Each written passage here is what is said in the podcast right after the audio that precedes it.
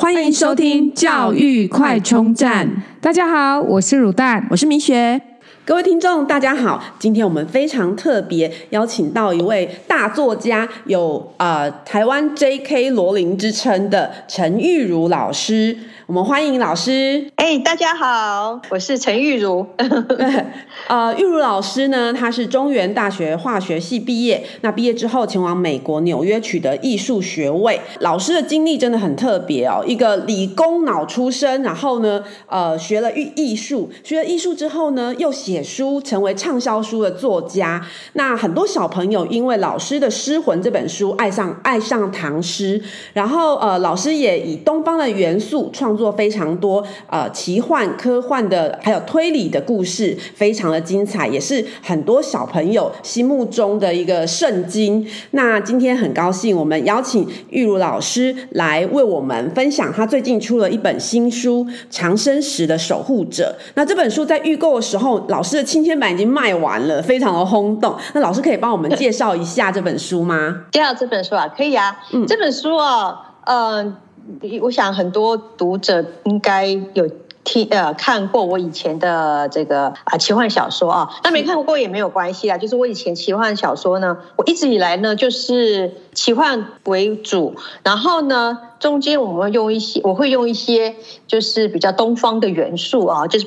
比较不是什么巫师啊、独角兽啊、扫把啊这些东西，那我就是用我们自己的元素来写。嗯、那比如说修炼，就是有呃这个呃动物精的概念嘛，哈、嗯，然后还有神兽啊，这、就是《山海经》。然后呃仙灵系列就是诗啊、词啊、古画啊这些，把古老的、很遥远的东西，把它这个拿来玩的意思啊，就让大家变得很亲切。这样，那长生石的守护者呢，跟这两。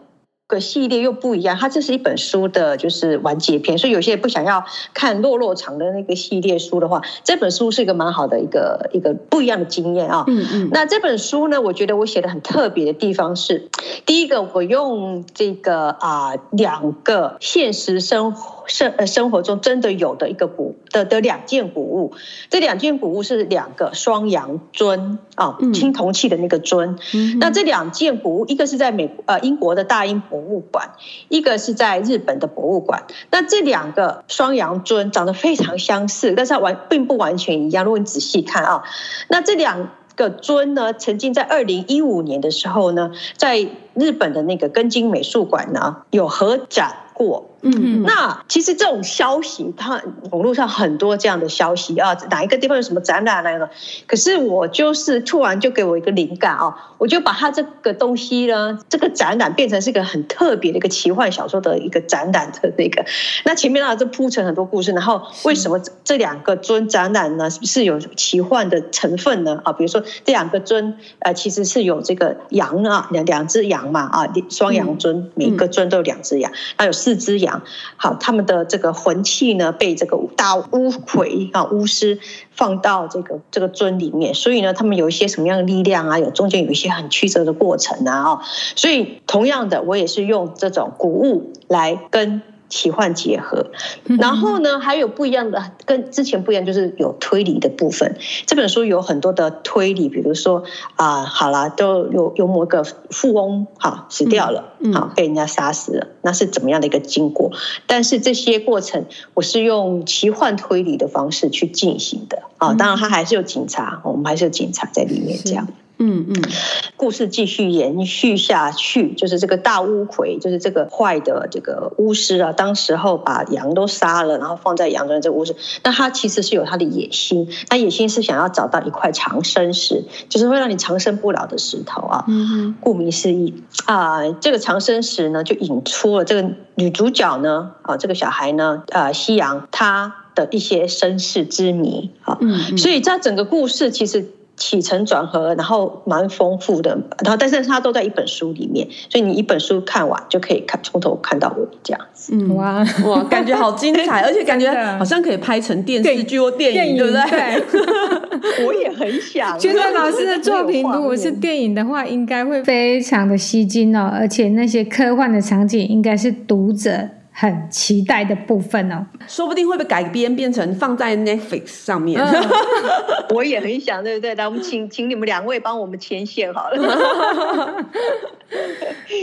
玉茹老师，你曾经分享过，你不同于一般的作家的经历哦。小时候并非作文比赛就是常胜军，那老师是怎么样培养出来的写作技巧，并成为畅销书的作家呢？我。不是念中文系的，嗯，那刚刚呃你们也提到，就是念呃念化学啊，念艺术啊什么等等。但是我觉得很多作家，其实你去仔细看，他们很多，比如说可能是医生出身的，可能是建筑师出身，这些会当成作家的最主要的因素，并不是说他本来是学英文的，他就出版英文小说这样，好，或者是学中文就出版中文小说。那最主要是一个，我觉得是一个生活经验。生活经历，嗯、对啊，嗯、那这些东西，当然我本来也喜欢阅读啊，嗯。啊，我喜欢阅读，然后我四十岁才开始写作，嗯、那我不是天才型的人，所以呢，我我是那种只好后天努力型的这样子，对，去去做这个学习呀、啊，哈，借由我阅读其他人的书，看他们如何起承转合，然后怎么安排伏笔啊等等，然后我自己再消化，成为我写作的养分。嗯嗯，还有我的生活经验呐，对，嗯嗯，丰富的生活经验，对。对对对，因为我写，比如说我写刚刚我说的那些写作的内容，其实很多时候，我我会有出两本写啊那个旅游书、旅游散文，《华氏零度》跟《追日烛光》，对对，那。从旅游散文的话，如果你没有看，有人有看的话，会知道，就是说我我里面提到一些我旅游经过的时候，啊，我看到某一座山，这座山的造型很特别，它成了我修炼的哪一部的里面的某一个场景，或者是我看到狐狸，我看到什么什么什么这样子啊，嗯，所以很多旅行的东西也是我生活呃呃创作的养分、灵感来源这样。老师被誉为台版 J.K. 罗琳，但其实我觉得呃老师啊，其实更胜于 J.K. 罗琳，因为老师。诗的书不单单只有奇幻成分，还加了很多文化底蕴哦。呃，老师现在就是新课纲里面强调那个跨领域学习的典范，是不是可以跟我们聊聊？你从化学系，然后到艺术家创作，然后再成为作家这一路的过程？就是有些人会说：“哎呀，那你你这样不是很浪费吗？那时候还去学化学啊，然后又出国去学艺术啊，结果你就写作就好了。”嗯。可是我觉得不能这样子讲，因为我觉得我每一个生活的。经历，我刚刚一直在强调我生活生命的经历，这些东西都是我的养分。比如说呢，我学理工，我其实我真的很喜欢理工的东西，我很喜欢数学，我很喜欢科学，所以这些并不是说违背我本意去做的事情。嗯、那这些东西给我的训练是什么？逻辑思考的能力，就是说。嗯你今天写作，你你你要要合理啊，对不对？嗯、你一开始说这个 A 有法力是从这个石头来的，哎，你到后来你不能说 A 的法力变成从爸爸来的啊，嗯嗯，好。你要变得这样也可以，那中间有个什么样的过程，你要交代清楚。嗯、这些东西，我觉得学理工是对我有很大的帮助。嗯、那艺术来讲，我本身就喜欢画画。嗯、好，我父父母亲都是啊，在台湾的艺术创作者，这样。嗯嗯。那我也持续在画画啊，我从来不觉得有冲突。那画画好，在写在写跟写作上面的关系是什么？你说好像跨领域，但是对。根本来讲，对我来说就是我的创作，嗯，创造力，嗯，好，一个是借由画笔、颜色、画画布来呈现我的创造力，另外是借借由笔电啊电脑，好了，现在也没有人在用笔了，嗯嗯、对，电脑打字，好，文字，我们用文字来来表现我的创造能力，所以是一样的。那再再来，我的艺术上的创呃。训练，我刚刚有讲到科学上的训练，对不对？嗯嗯。艺术上的训练是什么？是视觉上的训训练。嗯。那这在我的写作有什么影响呢？很多人告诉我，老师，你的写作好有视觉感，就是我好容易想象，根据你的亲临实境的感觉，对不对？对，你像在看电影，对，对不对？对。说我这这这这个人的手这样伸出去打他的一掌，然后有个红色的火光出来，大家都可以感觉，大家是不是有画面？就有那个。很有画面，对对对，大家嗯，所以我不觉得说这些东西其实是浪费我的生命，是，甚至其实这些是造就我的生命。所以像你刚刚说的跨领域，所以大家不要去害怕什么，我现在学了什么，我以后怎么样不肯，呃，可能没有办法让我赚钱什么什么这种东西。嗯，我觉得你先不要想这种东西，先要想的是这个东西是不是你有兴趣去做的。你今天有兴趣去做，你以后这个东西就成为你兴趣去做的养分。不记得这个，你从这个地方发芽。啊，不不见得你从你选的这个项目去。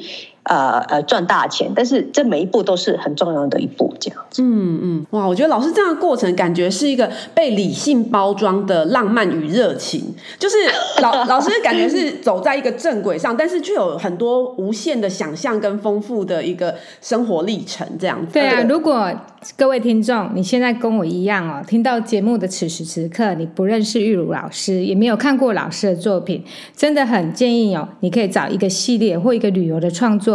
进入老师的世界哦，听众朋友一定想说，我怎么这么浮夸？怎么会这么讲呢？其实我要讲的是，上周六我去彰化的一家原味实在吃关东煮，我就跟老板娘东南地北的聊，聊着聊着，居然可以聊到小孩，结果就聊到陈老师，哇，哦、我自己都觉得太不可思议了。那老师的书迷好多、哦，对，然后这位来自彰化的读者小三就接触到老师的诗魂。开启他他阅读的乐趣哦，老师的作品的影响力很深远，因为他的女儿因为老师的故事，他要萌生，他要要写小说，成为小说家，对，而且他还希望我帮他的女儿问了两个问题，他说好要请教老师哦，写小说要如何下笔？要先有架构，再边写边改吗？还是老师有什么建议？他真的很想当小说家，对，想当小说家。呃，一定要有架构，一定要有最最底的最底的一个最呃基本的梗概。比如说，呃，修炼系列，它就是修炼，就是动物修炼曾经是最大的梗概，对不对？好，然后呢，再来细细的分，比如说要怎么样让这些修呃呃动物动物精呈现给世人，然后这些动物精背后有什么故事？好，这个就是我们一步一步。就是好像支线这样子，有没有？你就好像上面最画一个最大的圈圈，说这个修炼，然后下面再画一条一条支线。第一个它怎么出现？第二个它怎么样？再慢慢慢在呃这个大的梗概可以先出来。好，你想要写什么？我想要写爱情故事啊，我想要写奇幻，我想要写推理的，我想要写惊悚的啊。那你要把这个大方向，呃，就是说先构好想好之后呢，一定会有修改。就是说你根据这个人的性格，你走到哪里？一定就是可能不见得跟你原来想象的一样。比如说，你想要 A 杀了 B，就会发现你把 A 越写写写的很温和的一个人，他可能不能杀人啊之类的啊。我只是做比喻啦。是，嗯，对，所以他那个中间一定都要做很多很多很多修正。我常常啊，谢谢谢谢。比如说这条线啊，往左边走走走走到一很很左边，发现说。我根本不喜欢这条线，叉叉，然后 这个删掉，然后再再画另外一条线下来。所以写作不是那么，就是我们阅读起来都很容易，对不对？嗯、一本书，我老师，你写了我两个小时看完，我说我写了两年呢。是 对啊，所以这个部分，这个写作真的是就很多很多的这个学习，自己在学习，我一边写一边学习。那老师在写这本书的时候，会比方说写书的时候会、嗯、会沉浸在那个氛围里面吗？会啊，会啊，你就常常走在路上，自己也在边想啊，哎这个到底我要跟他这个这个这个主角，好，这个角色他现在要想什么话？他要跟 A 角色要跟 B 角色有互动，可是我要怎么让他们认识？你知道认识的环节就很多嘛？你是要咖啡厅见面吗？还是你要捷运啊？你要对不对？那你要怎么样弄得出有意义？跟整个故事有意义，但是又又特别，对不对？嗯、好，我觉得这种东西都是可以很多思考的。所以老师在写每一本书，都会融入当时的一个情境，所以那那两年的日子应该是非常的奇幻。老师，那这位小读者哦，又想要问你说，嗯《修炼》这本书的灵感来自于哪里呢？刚开始我刚刚就说的，就是所谓的最大的就是呃动物修炼成精的这个概念，对不对？那那时候就是觉得我在想找一个我们东方的题材，就是说啊、呃，你们听过波西杰克森对不对？他们是用这个希腊神话当成一个最底的一个。一个一个文化概念这样，嗯、好，那我要用什么？我不能再用希腊神话啦，那就没意义啊！我干嘛去 copy 人家呢？是不是？嗯嗯、我我呃，其他的呃，这个什么什么。呃，苏俄神话我也不懂啊，是不是？那我是不是用我最熟悉的，然后国外没有的东西？所以我第一个想到是动物修炼成精，然后之后呢，动物修炼成精就就这这几个说，但是还有什么东西可以丰富这个骨架？好，有血有肉这样子。是，所以我那时候找了啊、呃《山海经》，我用了很多《山海经》的神兽。嗯嗯，好，山海经是我最大的一个主要的这个灵感来源。好，如果他问灵感来源，我还有用到一些故宫的古物啊，像那个呃那个叫多宝格啊，好，这也是灵感来源。对，生活每一个东西都可以当你的。呃，灵感来源，我其中有一部呃修炼的一部写的是呃，就是呃呃黄帽之山，我用一个上古时候的黄帽之这个山啊，其实是在美国的犹他州，我曾经去过那个山，所以这些东西很多东西都在你身边，嗯，在网络上，那看你怎么用，对，嗯嗯。哇，今天真的很开心，可以邀呃邀请到玉如老师来帮我们分享他的创作过程。那也谢谢玉如老师今天的分享，谢谢，谢谢玉如老师，谢谢谢谢你们，嗯、很开心，真的。谢谢 如果你喜欢我们的节目，记得订阅并持续收听我们的节目，也欢迎大家到我们的粉丝专业留言与分享哦。教育快充站，下次再见喽，拜拜。